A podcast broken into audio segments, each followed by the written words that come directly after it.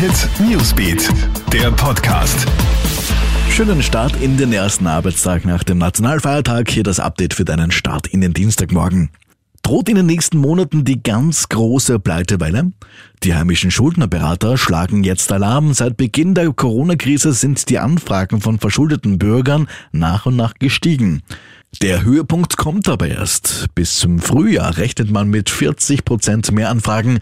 Zum einen gehen jetzt vielen, die von Kurzarbeit und Arbeitslosigkeit betroffen sind, auch die letzten Ersparnisse aus.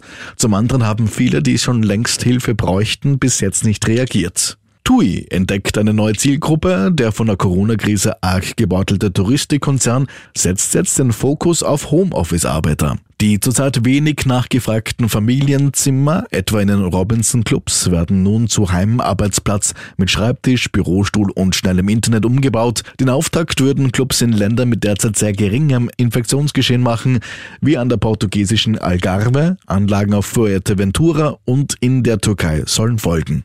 Zu heftigen Ausschreitungen ist es bei Protesten in Italien gekommen. Hunderte Menschen sind etwa in Turin und Mailand gegen die Corona-Maßnahmen auf die Straße gegangen.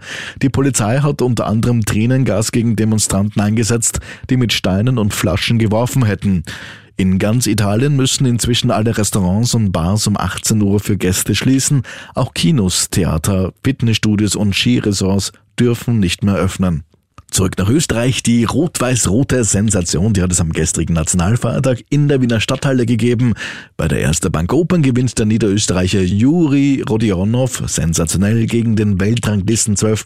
Dennis Shapovalov mit 6 zu 4 und 7 zu 5. Weniger zu feiern hatte Dennis Novak. Er musste nach drei Matchballen doch noch als Verlierer vom Platz gehen.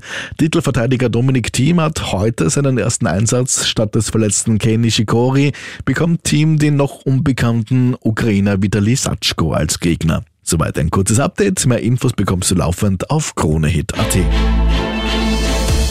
KroneHit Newsbeat, der Podcast.